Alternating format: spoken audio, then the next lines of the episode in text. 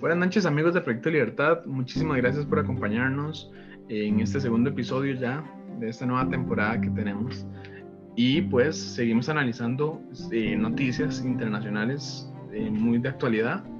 La semana pasada hicimos este primer episodio sobre el tema de Colombia y pues hoy pues lo vamos a dedicar al tema de lo que es Israel y Palestina, ¿no? Este conflicto que en las últimas semanas hemos visto que hay una escalada de, las tensiones que han habido históricamente en la región y que pues ya vamos a analizar con muchos conceptos históricos, muchos conceptos políticos y de la realidad para que pues entendamos realmente qué es lo que pasa sin tomar bandos, digamos, a la ligera. Conmigo está hoy Carlos González, que me va a acompañar en esta noche para tratar este tema. Carlos, bienvenido, ¿qué tal? Muchas gracias Rafa y muchas gracias a todas las personas que nos están escuchando. Eh, eso es un tema que realmente me apasiona bastante, eh, de los pocos temas políticos que disfruto analizar y, y hablar, más allá de, de, buscar un bando, de hecho es entender una realidad que viven millones de personas, tanto eh, judíos israelitas como palestinos. entonces, pues creo que, que va a ser un tema bastante interesante y, y vamos a ver qué tal. Claro, claro, no, y es que definitivamente no es un tema que se pueda analizar a la ligera, eh, ni en cinco minutos, ni con una publicación en Instagram, ni con un video de alguien, digamos, dando datos que, que son muy generales, porque la verdad es que tiene muchísimos detalles. Em, de acuerdo. Y vemos que, pues, muchas personas ahora, pues, toman ese bando, ¿no? Y ponen eso, yo hago una analogía, toman esto como si fuera eh, tal vez un partido de fútbol, donde dice, ok, voy con Israel o voy con Palestina por esto, esto y esto, y pues la verdad es que no, no puede ser así. En este caso, a mí, jamás. A mí a veces eh, yo me pongo a analizar y digo, ¿será realmente el conflicto Israel-Palestina o estamos viviendo un conflicto entre Israel y pues la organización terrorista de Hamas? Porque a veces se señala también el pueblo palestino y que también ellos eh, muchísimas veces son, una víctima más y que son utilizados por grupos terroristas de personas que no tienen escrúpulos, definitivamente. Pero bueno, eso es, eso es muy cierto, eso es muy cierto lo que se está diciendo. Eh, ver, de hecho, eh, el, el, el, modus operandi de estas operaciones, de estas, digamos, grupos organizados terroristas, es muy triste porque realmente uno no diferencia realmente, y eso vamos a hablarlo más adelante, pero eh, deja mucho que pensar el poder decir, ¿por qué será que veo atacando a civiles? Y si en realidad no son civiles, y si en realidad no son lo que, o sea, si en realidad los medios no dicen lo que creen, lo que, lo que realmente pasa, eso es, es algo que la gente no, no, no ve, ¿verdad? No, definitivamente, o sea, es, es un tema amplio, muy amplio, muy histórico incluso y que a veces se toma muy a la ligera y cuando hay estas escaladas de tensiones vemos tantas personas opinando eh, sin un conocimiento real, ¿verdad? Más que analizar, más que generar criterio, más de buscar los detalles, ver las realidades, pues simplemente toman bandos, eh, más que todo por lo que escuchan y saben repetir. Una cosa es escuchar, generar un criterio, aprender y otra cosa es nada más repetir algo que escuché y que pues parece eh, muy cool decirlo, ¿no? O defenderlo. Sí. Pero bueno, para iniciar así como más en detalle, hagamos un primer repaso histórico, ¿no? De la situación. Y para eso nos tenemos que ir muchísimos años atrás, casi que a finales de los 1800, cuando el, territorio en cuestión que estamos hablando, pues era controlado por el Imperio Otomano, ¿no? El Imperio Otomano eh, que controlaba este territorio y que pues desde esa época ya vemos asentamientos de palestinos y también asentamientos que aunque son pocos, ya habían asentamientos de judíos en este territorio. Entonces por ahí vamos soltando ese argumento que dicen algunos de eh, los palestinos han estado ahí desde hace miles de años y los judíos no, pues los judíos y los palestinos realmente es un hecho que han estado juntos en este territorio eh, cuanto tiempo se quiera analizar. Porque si bien se dice que los palestinos eh, son descendientes de los filisteos que han estado ahí desde hace más de 3.000 años, eh, también tenemos a asentamientos judíos que han estado en la, región. Y esto, eh, hablemoslo bien, son finales de los años 1800. a principios del siglo XX, eh, posterior a la Primera Guerra Mundial y toda la situación que se da, el control del, del territorio de esta región pues cae en manos del, de Gran Bretaña. Y si bien es cierto que decimos que en alrededor del 4 y el 5% de la población en ese momento en el territorio era judío, vemos que esa, ese número crece conforme fueron pasando los años y más o menos para 1904-1905 asciende a más del 30% de la población en este asentamiento. Entonces, vemos cómo empieza todo lo que es eh, una migración de personas judías, eh, tanto de Rusia, zonas de los Balcanes y del Reino Unido, hacia el territorio, hacer sus asentamientos. Quiero, quiero, hacer una pausa acá porque quiero explicar el por qué pasa esto. ¿Por qué hablamos de migraciones como, o retorno a, retorno a casa, digámoslo así? Primero, este, eh, va un poco más atrás, de hecho, eh, el Imperio Romano también tiene mucho que ver. De hecho, em, esa tierra fue el Imperio Romano quien, la nombró como Palestina como castigo a los, judíos que ya estaban asentados ahí. Recordemos que es durante el Imperio Romano donde se, da la destrucción del, del, eh, del, del, templo. Solo dejan un muro, que es ahora el que se conoce como el Kotel en hebreo, o el Muro de los Lamentos en, en su traducción. Este, pasan muchos años, no vamos a empezar con una clase de historia, pero llegamos al Imperio Otomano y curiosamente es con el Imperio Otomano donde se da un poco más de permiso a, los, a los grupos judíos a que se organicen más, a que tengan este, un poco más de independencia, algo así como, veámoslo como un lugar donde ellos pagaban por poder estar. O sea, ellos administraban su terreno y, pagaban como un alquiler. Tal vez no era tal cual, pero veamos así la idea. Y había la convivencia de los palestinos que realmente nunca ha sido armónica entre, eh, nunca ha sido armoniosa entre ellos dos. Entonces, este, pues sí, se da, se da de hecho en ese, en ese, ese contexto que, que usted menciona, eh, se da un crecimiento considerable de la población judía, pero es importante decir que durante ese periodo los, los establecimientos judíos se organizaron políticamente, se organizaron administrativamente. Estamos hablando que esos pequeños asentamientos ya contaban con periódicos de noticias en hebreo, ya tenían este, ciertos tipos de, de, interés público, llámese este, administrador local, llámese administrador de la región, como le quiera llamar, pero ya, habría, ya había esa organización. Entonces no es un pueblo que llegó a inventarse todo en 1948, que es lo que muchos dicen, cuando en realidad desde 1870 y resto ya hay, este, ya hay, este, digamos, rastros de organización hebrea en la, región, ¿verdad? Entonces eso como para, para aclararlo. Incluso este, sería buenísimo poder eh, hacer un, repaso eh, súper breve de lo, que, de lo que es el, mapa de, de, la región pero tal vez eso lo podríamos ver eh, más adelante con la partición de 1948 como para entender el por qué se da esa región en específico, si le parece a usted. No, perfecto, claro. Y pues ahí vamos a hacer toda la, lo más descriptivos posibles para aquellas personas que nos estén escuchando desde las plataformas de podcast y pues para aquellos que nos vean desde el video en Facebook o en el canal de YouTube, pues poder entender mejor lo que es esa, situación. Eh, si continuamos eh, viendo este tema, sabemos que realmente la presencia de tanto palestinos como judíos viene casi que desde las mismas épocas, ¿no? Eh, y por ahí vamos tocando algunos temas que se hablan muchísimo hoy en día, ¿verdad?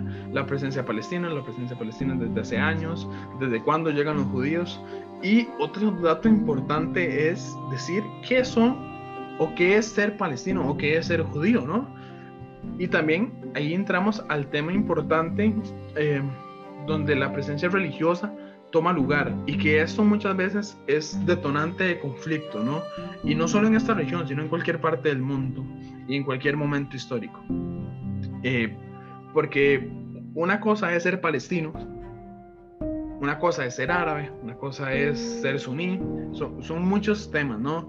¿Por qué menciono a los suníes? Porque, bueno, son la mayoría de, de palestinos que son suníes. Eh, y los judíos también tenemos en, el ascenso de los nacionalismos europeos, donde se menciona eh, por primera vez en el siglo XX lo que es el sionismo, que esto es un dato eh, importante que más adelante Carlos nos va a explicar, estoy seguro que más a fondo. Eh, pero cuando entramos en estos temas de, de situaciones religiosas, es donde vemos realmente que el conflicto toma otros matices y se tocan otro tipo de cosas, ¿no? Porque siempre, eh, históricamente lo sabemos, el problema en esta región ha sido la religión y esas separaciones y también los extremismos, ¿no? Porque una cosa es la religión en sí y otra cosa es la interpretación que le dan algunos grupos. Y lo hemos visto con muchísimos grupos terroristas, eh, grupos extremistas, eh, los yihadistas, mucha presencia en esta zona que siempre ha sido tan convulsa. De hecho, es, es, importante mencionar, Rafa, perdón, eh, que este conflicto es un conflicto bastante particular. De hecho, es un, un conflicto denominado conflicto intratable por el tema de que no se ve una solución a corto plazo. O sea, hay que ser realistas, no es algo que en 5, 10, 15 años vaya a ser solucionado. Estamos hablando de dos pueblos milenarios, que decir quién llegó primero, pues es decir eh, que, que vino primero el huevo la gallina, ¿no? Eh, no, no va a solucionar quién llegó primero, sino cómo vamos a convivir juntos porque no va a haber otra. Ahora, ¿por qué es un conflicto intratable? Porque este conflicto no se resuelve buscando paz, si no se resuelve, y es paradójico, porque se resuelve administrando los picos de violencia. Sabemos que, sabemos que es, un, es un conflicto que siempre está en, en, un, en un punto de mira mediático, por lo cual se presta la interpretación de muchísimas aristas religiosas, políticas, económicas, sociales, culturales, eh, llame el punto que quiera. Y de hecho, este, también pues es su, mismo, su misma característica de intratables lo caracteriza el, el, tiempo que son que han sido conflictos la, prolongación de su de su de su el desarrollo de su de su digámoslo así de las, las diferencias entre una y una parte y la otra. Hablamos de la violencia ya eh, la difícil solución pues es completamente obvio. Estamos hablando de que han habido muchos intentos de paz, este, son, un, son demasiado costosos en el sentido de que este, no solamente hablamos de, vidas humanas, sino también desde la parte económica. Eh, la guerra es sumamente cara y el, el, esfuerzo que tiene que hacer no solamente Palestina, eh, digámoslo así, la, la, la, organización terrorista jamás en conseguir todos los misiles, este, el esfuerzo que eso, eso, requiere para el sacrificio de salud, educación, servicios básicos para, para su población, sino también para Israel defenderse, pues no es una cuestión de que tengo un domo de, de, hierro y ya con eso pues ya nada que hacer, ¿verdad? O sea, es muy difícil. Eh, también la pluridimensionalidad, creo yo que es este, importante recalcarla, pues como le decía antes, toma aristas, usted lo mencionaba antes, la religión es una de ellas, claro que sí, no es la única, este, la, repartición de la tierra, no es una cuestión de que partiendo la tierra a la mitad ya se solucionó todo. Este, el reconocimiento político también pasa a ser un punto importante. Eh, algo que es sumamente eh, diplomático acá, y es que ese es un conflicto de suma cero. Eso significa que eh, a pesar de que se busque una solución, muchas veces o la mayoría de las veces que se ha tratado, alguien no queda satisfecho y por ende al no haber esa satisfacción, y históricamente ha pasado, cuando un país o cuando una nación culturalmente queda herida o queda eh, resentida por una resolución que se da de forma diplomática, eh, pues el resentimiento crece y, busca la forma de recuperarse para poder contraatacar. Entonces, pues eso se ve desde, el punto también. Y este, algo sumamente importante es lo mediático que es este conflicto. Eh, vemos que eh, realmente es uno de los pocos conflictos donde no es que se informa qué está pasando, sino que se toma postura a la hora de presentar la noticia. Entonces es muy diferente que yo les venga a decir acá por qué Israel tiene razón o por qué Palestina tiene razón, a que yo presente qué es el conflicto, por qué es el conflicto, caracterizo el conflicto y dejo abierto a que el público, meta, llámese los, los leyentes o los los que están escuchando los podcasts determinen personalmente por qué creen que un pueblo tiene razón o puede estar en un lugar y el otro no. Pues es válido, cada uno toma su decisión y cada uno tiene su, su, preferencia. Sin embargo, eso no va a solucionar nada. Eso no va tampoco a detener la cantidad de muertes en niños, en mujeres embarazadas, en hombres eh, que no forman parte del conflicto. Entonces, eso es algo que también ha afectado muchísimo en la, relación y la evolución del conflicto mismo. Claro.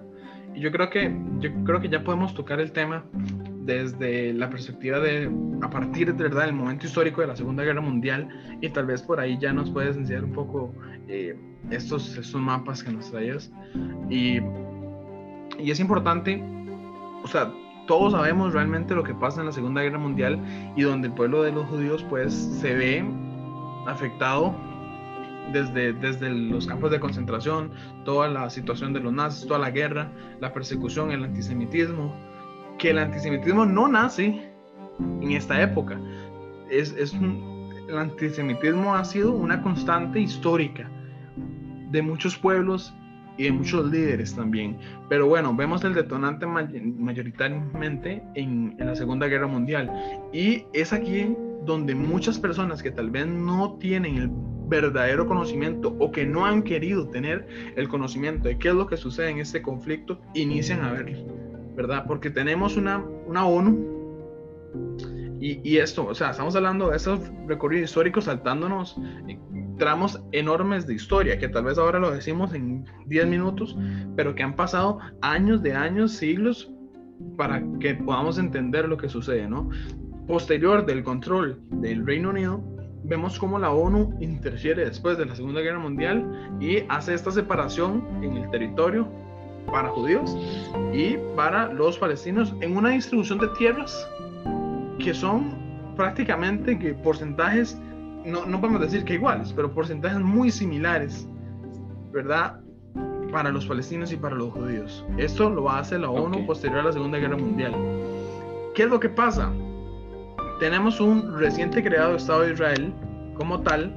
Eh, ya no estamos hablando de asentamientos, sino una agrupación y que pues las características de un Estado, eh, que son muy importantes. Una agrupación política, una agrupación, ¿verdad? Un pueblo, una nación, el reconocimiento de otros estados, todo eso es lo que hace un estado como tal, ¿verdad? Entonces vamos a hablar ahora sí de Israel como estado, posterior a esta Segunda Guerra Mundial, que no tenemos que cometer ese error de decir Israel se lo inventa la ONU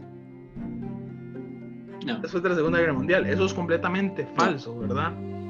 Incluso tampoco se lo inventa la Sociedad de las Naciones. O sea, si nos vamos un poco más para atrás, cuando está el mandato británico, eh, voy a soltar una pregunta al aire. Si estamos en un, en un país como el Reino Unido, donde lo que dicen los, bueno, no hay una constitución escrita, sino que hay este, básicamente un, sistema, eh, usted, que, usted que estudia derecho, eh, tal vez me pueda ayudar con esa parte, es una, una jurisdicción diferente porque no es basado en la costumbre. Entonces no es como el, el, el, derecho romano que todo es por escrito, bla, bla, bla, sino que funciona diferente. En 1917 se la declaración de Balfour. Balfour, este, si no estoy equivocado, es eh, muy cercano a la reina, casi que me parece, eh, no, quiero, no quiero decir afirmándolo porque me da, me da cosa estar equivocado y bajar todo el argumento, eh, pero me parece que es el ministro de Relaciones Exteriores. En este caso, este, esta declaración básicamente da pie a que el sustento jurídico para que el Estado de Israel, o en este caso, no iba a ser Estado de Israel, sino que iba a ser hogar nacional judío, puesto que esa es la idea, no es crear un Estado, estamos en un mundo que está pues colonizado por los Estados, no por los, no por los eh, no por los seres humanos, sino por esta invención, esta invención ideológica que básicamente requiere de, aceptación popular, ¿verdad? Que muchas veces no está. Em, hay un poco de liberalismo también. Este, sale este, este concepto de hogar nacional judío que muchas personas rechazan y dicen no, no tiene carácter, no tiene carácter jurídico. Pero ¿cómo no va a tener carácter jurídico una carta escrita por el ministro de, bueno, en este caso, eh, Balfour, que tiene implicaciones directas en la creación de un hogar nacional para, un territorio que ellos mismos estaban administrando. Es como que el presidente de la República hoy diga que se va a dividir, eh, no sé, eh, usted que es de Coronado, Coronado se va a dividir en dos porque hay una parte que no, eh, que, tal vez es más independiente, entonces tiene los recursos suficientes para no depender de la, de la, de la administración principal. Y que en 10 años, pues todo Coronado diga, pues no, no, no se reconoce porque no valía. Sea, no tiene sentido, no tiene lógica. Luego pasamos a un punto importante que es este, eh, las independencias de Oriente Próximo. Eso es importante porque acá es donde ya inicia el conflicto como tal, el doble conflicto de hecho, el conflicto árabe y el conflicto palestino. Los dos con Israel, claramente. Entonces, este, con el surgimiento de, estas, de estos nuevos estados, tenemos, encontramos este, ya pasando, la, pasando todo el, el, horror de la Segunda Guerra Mundial, este, llegamos a un nuevo estado donde la ONU dice, ¿qué vamos a hacer con, con esas personas? No, digamos, no, no, les digamos Israel, digamos de judíos. Y pues hay una propuesta. Y la propuesta básicamente es, eh, de, ¿no? está Uganda, está la Patagonia Argentina, eh, ¿dónde quieren ir? La respuesta fue, pues no, queremos ir a donde pues pertenecemos, ¿no? Queremos ir a casa, a donde se nos había prometido. Ellos pues se, se hace un plan de partición inicial en el cual este, realmente, eh, incluso si se ve, voy a, voy, a, voy a tratar de compartir pantalla para mostrarles lo que sería este, el plan de las Naciones Unidas. Acá lo pueden ver. Este sería. Eh, tal vez si pueden ver, este es el, estado completo de Israel. El punto amarillo el punto amarillo es eh, lo que se propone para la, habitación judía. El punto, los, las zonas verdes son la propuesta para la residencia árabe y el centro, que es básicamente Jerusalén, pasa a ser rosado, que sería administrado por eh, la comunidad internacional. Eh, este plan claramente yo no le veía lógica, incluso si conocemos eh, de, geografía de la zona, podemos ver que este pico de acá, básicamente de Beersheba hacia abajo, eh, donde termina la, franja árabe, es un desierto inhabitable. Exacto. Entonces, entonces, pues, es donde uno empieza a pensar, ¿cómo, cómo, cómo asiento yo a 7 millones de judíos, que básicamente es la, la población actual, en un desierto inhabitable? O sea, entendamos que es inhabitable. Luego, este, hay bastantes cosas. Eh, personalmente yo considero un poco injusta la, la, la, partición. Eh, acá pues hay muchos lugares eh, santos en cuanto a la concepción judía. Entiendo también que también los, los musulmanes palestinos, palestinos como tal, no tienen, no, no los conozco realmente, no, soy practicante de la, de la, religión y no estoy tan al tanto de dónde se ubiquen específicamente sus, sus eh, puntos más altos, además de, de, Jerusalén, que básicamente es donde tienen la cúpula dorada, donde encierran también este, la piedra del sacrificio.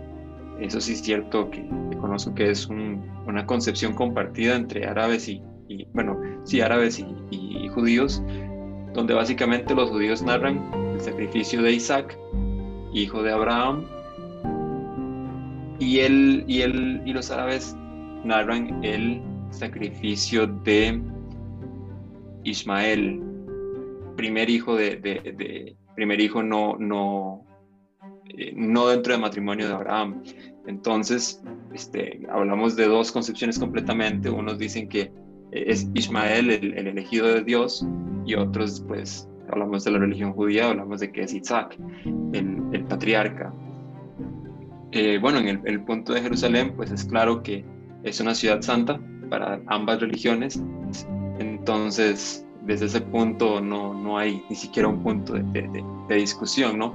Luego vemos a Hebrón, donde, donde están sepultados los patriarcas Abraham, Isaac, Jacob, eh, sus respectivas esposas, entonces pues son cosas que uno, no sé, tampoco me parece entender. Eh, luego vemos acá Tel Aviv, Jaffa. Eh, esta parte de Gaza es importante mencionarla porque Gaza nunca ha sido parte de Israel. Gaza como tal nunca ha formado parte del plan judío geográfico.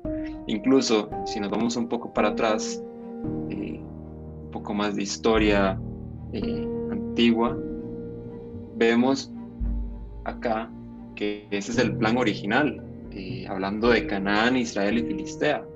Filistea siendo la, palabra madre de los palestinos, Filishtim en hebreo. Y vemos que Canaán este, es la zona verde, es la zona que, no contempla para nada Filistea, que es la zona amarilla en el, mapa de la izquierda, y por ende no, entonces, eh, no veo el, problema con, este, con Gaza, de todo, no, no forma parte, incluso acá lo vemos más adelante, en el territorio de Israel antiguo, los reinos de Israel y de Judá, que fueron dos reinos bastante importantes, importantes de hecho. Y acá vemos eh, Beersheba, Hebrón, Belén, Jerusalén, eh, que son parte de los lugares más eh, icónicos para la, o, de más sentimiento religioso. Y acá vemos Gaza por, fuerte, por fuera en el lado de, de, los filisteos, ¿no?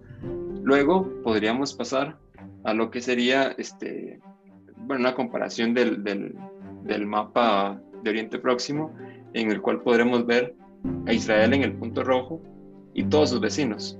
O sea, estamos hablando de que si usted me, si usted me encuentra un aliado de Israel ahí, pues la verdad es que eh, dudaría seriamente de, de, de la capacidad de ver, puesto que en, Grecia no hay, nunca ha habido.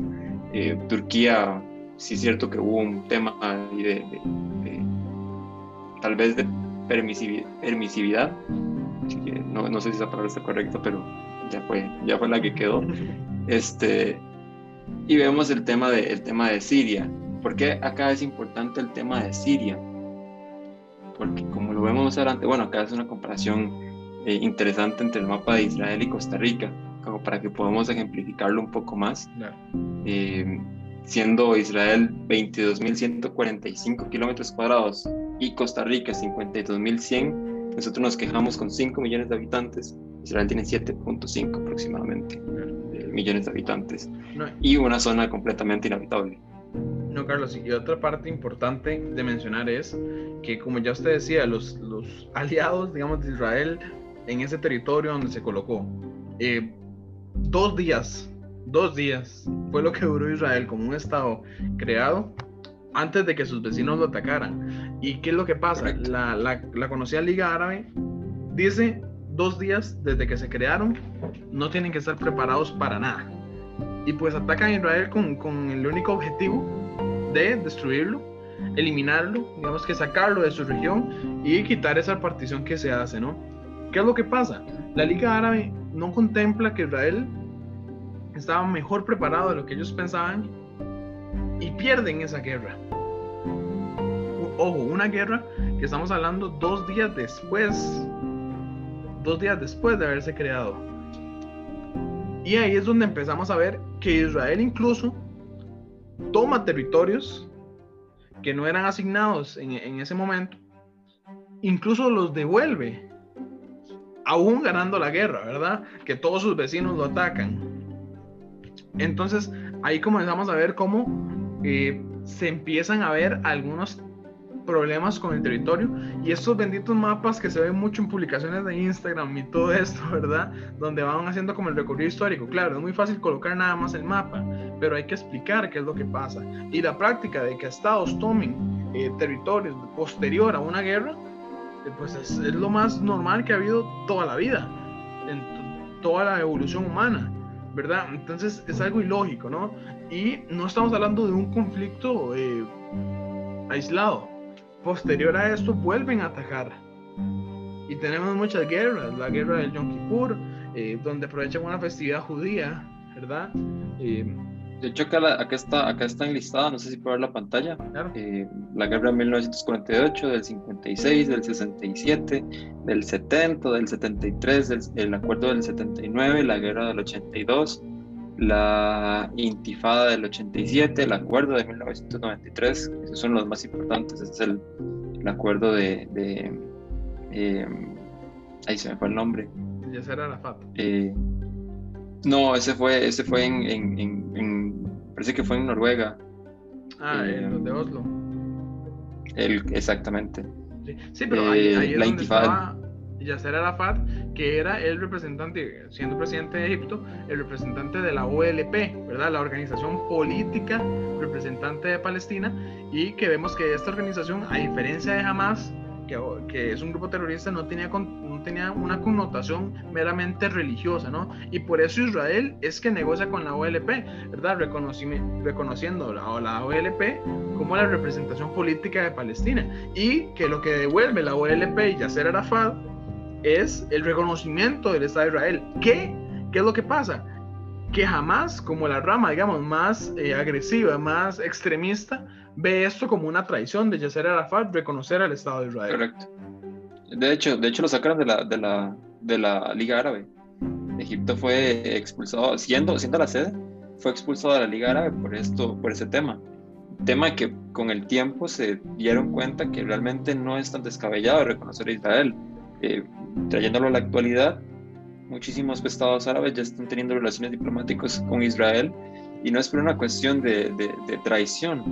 O sea, yéndonos a, a, un punto de vista maquiavélico propiamente, pues es lo más inteligente, tener relaciones con un, con, con un Estado que es fuerte, que es sólido, que le apuesta a la innovación tecnológica, que crece cada día por el turismo que, que representa y que, y que, bueno, no sé si ya dije estable, pero es que lo repito, es, Israel es uno de los países más estables de la región. Claro, no, y otro punto muy importante realmente es, eh, si lo traemos más a nuestra época, hagamos, hemos hecho un recorrido histórico muy importante, pero si lo traemos más a nuestros días, pues vemos como eh, el presidente Trump eh, acercó a Israel con muchos acuerdos, a algunos países que ven en Israel esa oportunidad que usted menciona, ¿verdad? Un Estado muy estable, muy fuerte, eh, que incluso de ese desierto inhabitable que se le asigna, logran sacar producción, ¿no? Un sistema de riego que después es que dicen que Israel eh, pues limita al territorio palestino de agua. No, es que Israel creó su propio sistema de riego para alimentarse de agua ellos mismos en un territorio que les designa un desierto, ¿verdad? Entonces por ahí es otro de los argumentos que son falsos que muchos escuchan. Eh, también tenemos que ser algo claros, Carlos. Eh, Israel también ha cometido sus errores y también ha, ha hecho algunas ilegalidades en, en lo que respecta a, al derecho internacional, ¿verdad? Aquí no estamos diciendo que Israel sea tal vez el Estado perfecto, está, está muy bien. Ojalá la mayoría de los países tuvieran esa, esa conformación. Y muchos más países en esa región, ¿verdad? Eh, también algunos desalojos se han hecho de parte de Israel en territorios palestinos. Eso lo entendemos y sabemos que eso está incorrecto. Pero que también está incorrecto que la representación política, que no es ninguna representación política de Palestina, sea jamás que es un grupo terrorista que utiliza hospitales, que utiliza escuelas, eh, centros religiosos para hacer sus túneles, eh, para llevar las armas, para lanzar sus cohetes y utilizan a los mismos palestinos. Por eso decíamos, los palestinos son una víctima más. Por eso yo digo que no es eso conflicto Israel-Palestina. Jamás, como organización terrorista, utiliza a los palestinos de escudo humano, que eso también es una es, es una es una es un grave eh, falta a los derechos humanos y al derecho internacional también. Entonces, ¿qué es lo que pasa? Hay una cuestión. No podemos negociar una cuestión que quiero mencionar acá. con los terroristas. Adelante, Carlos. Este, gracias. Y, y, perdón que lo interrumpa, pero es que el tema es perfecto. O sea, e, el contexto es idóneo. Más, más atrás yo les decía que íbamos a hablar de un tema que se salía del derecho internacional público. Bueno, yo quiero saber ¿Cuál es la definición de guerra según el derecho internacional público? Sabemos que el clásico solamente coincide Estado contra Estado. El derecho internacional eh, eh, contemporáneo tiene aceptación de diferentes actores en el, sistema internacional, ya mete organizaciones internacionales, ya mete eh, ONGs, entonces ya hablamos de una interacción más realista de lo que tenemos hoy. Perfecto. Entonces, ¿qué es lo que sucede? Que a pesar de esta situación, el sistema internacional se queda corto en la definición de, los tipos de guerra. ¿Qué es la guerra de Palestina-Israel? Es una guerra híbrida.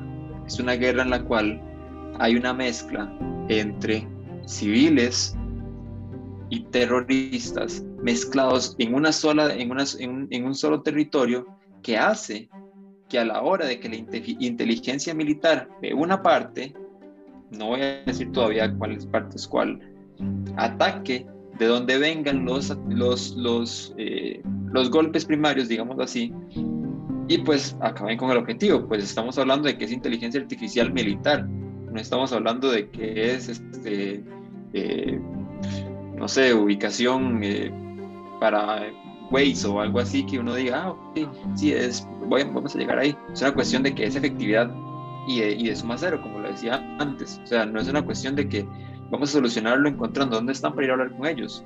Estamos defendiéndonos porque estamos en alerta roja en un lado y el otro está defendiendo porque cree que están, eh, que están salvando a sus, a sus, a, sus, a, sus, ciudadanos. Ok, entonces definamos cómo vamos a salvar a los ciudadanos, exponiéndolos. Yo puedo decir que voy a salvar a Costa Rica atacando a otros lugares desde el Museo Nacional cuando yo sé que está lleno de personas, o en la Basílica de Los Ángeles cuando sé que está llena de personas, ¿no? O de parques de mujeres embarazadas que van caminando. El misil que viene de, de uno de los lados va a arrasar con lo que tenga de frente porque no va a ser una determinación de quién es terrorista y quién no, quién es un niño y quién es un adulto. Entonces, entendiendo que hay una guerra híbrida de por medio, que el sistema internacional no tiene cómo regularla, puesto que no tiene los instrumentos para hacerlo, no podemos hablar de una guerra convencional en la cual hay un bueno y hay un malo. Estamos hablando de que los, de que los, de que los medios de información simplemente dicen que hay civiles que están muriendo. Bueno, hace poco leí 55 palestinos han muerto y 6 judíos. Perdón, pero es que son personas, no son estadísticas. Hay un niño en el lado de Israel, hay mujeres, hay hombres que no eran soldados, que están muriendo. Y del lado de Palestina igual, de hecho, a mí me encantaría aclarar, yo no estoy en contra de Palestina.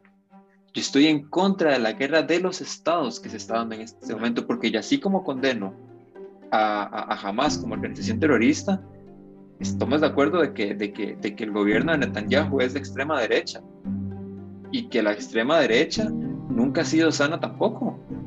Estamos hablando de, de, de, una derecha que nace como respuesta a una línea cronológica de intentos de paz por parte de Israel que cada vez que se intentaban se rechazaban de forma eh, absolutista, por, eh, de forma absoluta por parte de, los, de los gobiernos, de las representaciones palestinas, y que llegó un momento en que las agresiones eran tantas que, bueno, estamos hablando que Netanyahu es el resultado de una serie de años, de una serie de décadas de humillaciones y intentos de guerra y intentos de, aprovecharse de los recursos de Israel.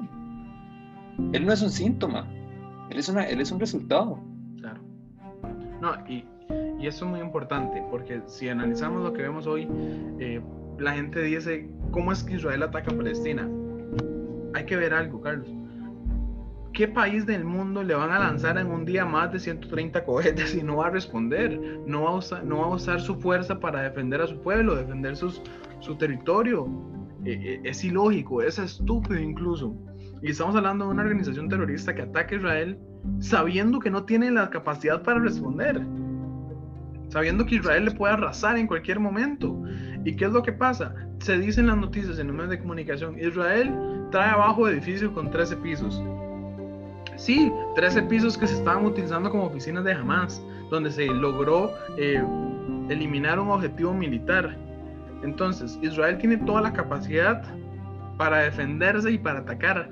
Israel se ha defendido históricamente de tantas guerras, tantos territorios que se hablan en estos mapas, pues son territorios que ha ganado, que ha devuelto, toda la península del Sinaí se le devolvió a Egipto después de una guerra. Es que es, un, es algo muy amplio de, de analizar pero es que no es tan fácil como decir Israel está haciendo colonialismo en, en territorios eh, palestinos, porque va mucho más allá y, y tenemos una organización terrorista, una organización terrorista que se aprovecha para atacar a su enemigo, como ellos lo llaman, y que utilizan a civiles como escudo.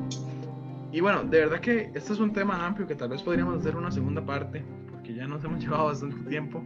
Eh, y de verdad, agradecerle a las personas que nos han escuchado. Si nos quieren comentar algo, ahí está en nuestras redes sociales. Y pues e, es muy interesante analizar. Y el mensaje que podríamos dar es: leamos de verdad qué es lo que estamos diciendo. Leamos lo que es. No nos quedemos con una imagen de Pictoline. No nos quedemos con un post de Instagram. No nos quedemos con un simple video eh, analicemos, veamos las, las, partes. Nosotros no le vamos a decir aquí quién tiene razón y quién no, porque es, como dijimos al principio, esto no es un partido de fútbol, no es uno contra otro y el que tenga más, más jugadores gana, no. Esto es un conflicto histórico, es un conflicto que también es religioso, es un conflicto político y es un conflicto de miles de años. Entonces no puede ser tan sencillo de analizar. Y verdad que agradecer, Carlos, que, que este espacio que tuvimos, esta conversación que hicimos y tal vez que esperamos que a la gente le haya llegado ese mensaje de que debemos analizar realmente qué es lo que está pasando y no simplemente repetir. Sí, sí, exactamente. Creo que, eh, como usted lo dice, no es cuestión de leer algo en internet o escuchar un video de 20 minutos y decir, ok, soy experto en el tema, porque realmente ese no es el punto. Eh, acá lo que tratamos de hacer es crear conocimiento, pero fomentamos el análisis, el pensamiento crítico. No es que porque en el video dijeron esto, esa es la verdad absoluta, sino que los instamos a que incluso este, si tienen alguna posición adversa, pues nos puedan escribir directamente. Eh, nuestras redes sociales están, están allí, pues eh, creo que una conversación sana no, no, no, le hace daño a nadie, de hecho este, eso hace que, que, aumente el, sentido crítico, eh, por, por, encima de decir quién tiene la razón de forma ególatra o egocéntrica, creo que es decir, estamos con, con los, con, con, el pueblo judío, estamos con el pueblo palestino y nos oponemos a las, a las, a las violaciones de, de, los, de los ambos estados, la verdad. Yo condeno tanto al Estado de Israel como al Estado de Palestina por lo que están haciendo eh, bueno, no condeno el Estado de Palestina porque no es un Estado realmente, sino la organización terrorista de Hamas.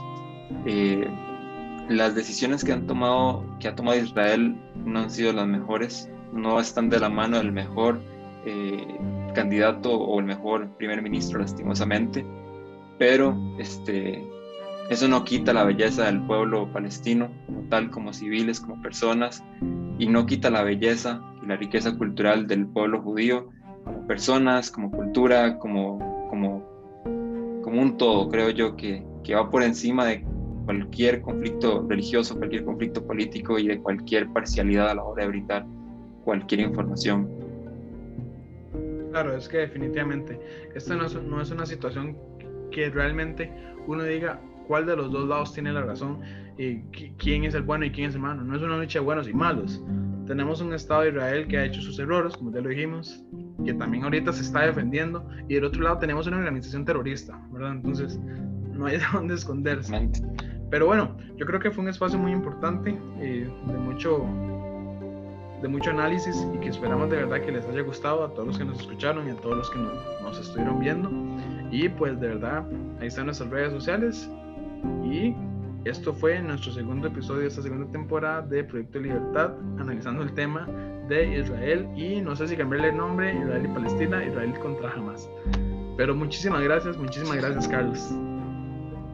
Con todo gusto y pues para que este proyecto siga creciendo, esperamos más, más eh, videos de, este, de, este, de estas temáticas, ¿verdad? Muy interesante el tema de Colombia ahora Israel. Esperamos que nos sigamos nutriendo de conflictos, sino más bien de, soluciones, pero pues es lo que hay.